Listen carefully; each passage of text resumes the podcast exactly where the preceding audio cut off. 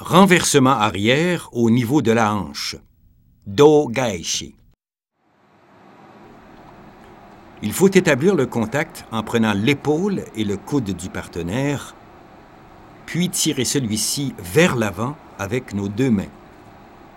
On doit ensuite placer le pli de notre coude droit sous le bras du partenaire, glisser la jambe droite derrière lui et pousser avec la hanche droite pour la projection.